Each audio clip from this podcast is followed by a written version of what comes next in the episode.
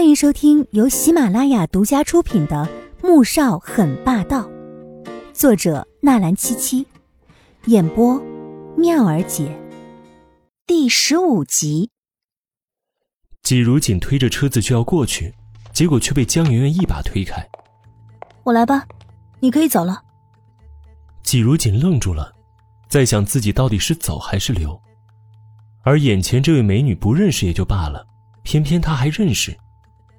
江市长的宝贝千金，这可是一个比纪明轩还惹不起的人物，他也是不敢得罪的。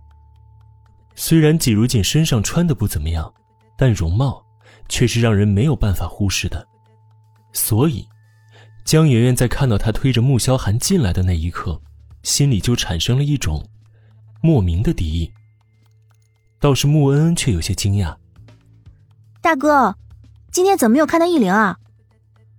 穆萧寒看向愣在一边、一脸为难的季如锦，淡淡的说了一句：“过来，见见奶奶。”季如锦只好硬着头皮，顶着江媛媛那尖锐的目光走了过来。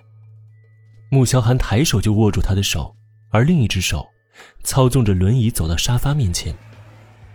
奶奶，她是季如锦，我的妻子。这句话就像一颗炸弹落下似的。令大厅里面除了季如锦之外的人全都震惊的睁大了眼睛。而最先回过神的，还是穆老太太，声音很是严肃的说道：“萧寒，这玩笑可开不得。你不能因为家里逼你尽快结婚，你就随意在街上找个女人冒充是你的妻子吧？”穆萧寒没有解释，而是从西服的口袋里面拿出婚书。又看了一眼季如锦，季如锦觉得自己还是挺有眼力劲儿的，也立马从包中拿出婚书，放到穆老太太面前。而此时，旁边忽然飞闪过来一个人，季如锦甚至没有看清这人是怎么冲过来的，只觉得自己的肩膀被狠狠的撞了一下，疼得倒吸了一口凉气。就见放在穆老太太面前的婚书被飞冲过来的人一把夺走，当场撕成两半。季如锦目瞪口呆的看着这一气呵成的动作，愣了半晌，指着穆恩恩手上那张撕坏的婚书说道：“我们这算离婚了？”穆萧寒像是看白痴一样的目光，先是看了一眼季如锦，又看向穆恩恩。哼，这么喜欢撕啊？明天我让登记署送十万份过来，让你撕个够。没撕完，今年别指望有零花钱。这下换穆恩恩目瞪口呆了，很快，他就愤怒的指着季如锦的鼻子说道：“大哥，你怎么能给我找这样的女人当大嫂呢？我不要啊，我只要圆圆当我嫂子。”那神情要多嫌弃有多嫌弃，季如锦觉得自己很是无辜，因为，他也不喜欢当这位穆三小姐的嫂子呀。我是给自己找老婆，你也不是只有我这一个哥哥。穆萧寒淡淡的说了一句，这意思真是再直白明了不过了。穆恩恩被怼得差点吐血，而江媛媛则是又羞又恨，再看向季如锦的目光，像是随时要扑过来活吞了他一般。季如锦对于江媛媛苦苦追求穆氏太子爷的八卦，知道那不是一天两天了。以前他总想着，身为一个女人，还是高官的千金。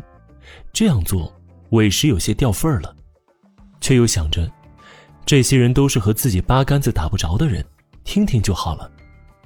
可哪儿想，今天自己就被扯了进来，着实有些无妄之灾的感觉。但协议已签，人还是要讲诚信的，于是低下头，一副装聋作哑的模样。萧寒，你说你和这位小姐结婚了？之前怎么一点也没听你提起过？你要我们怎么相信你是真的结婚了？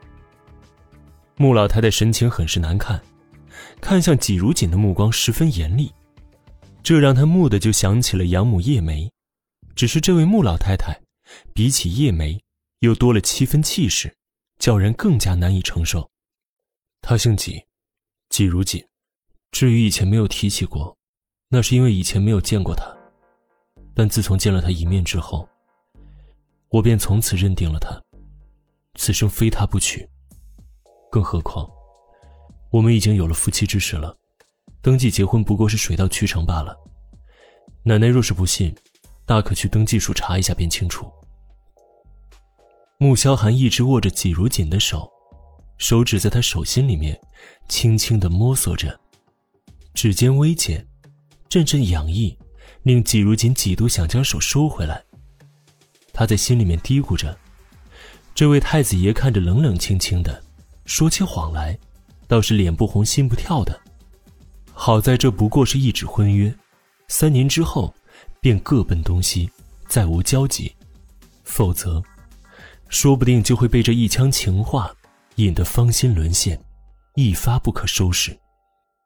本集播讲完毕，感谢您的收听。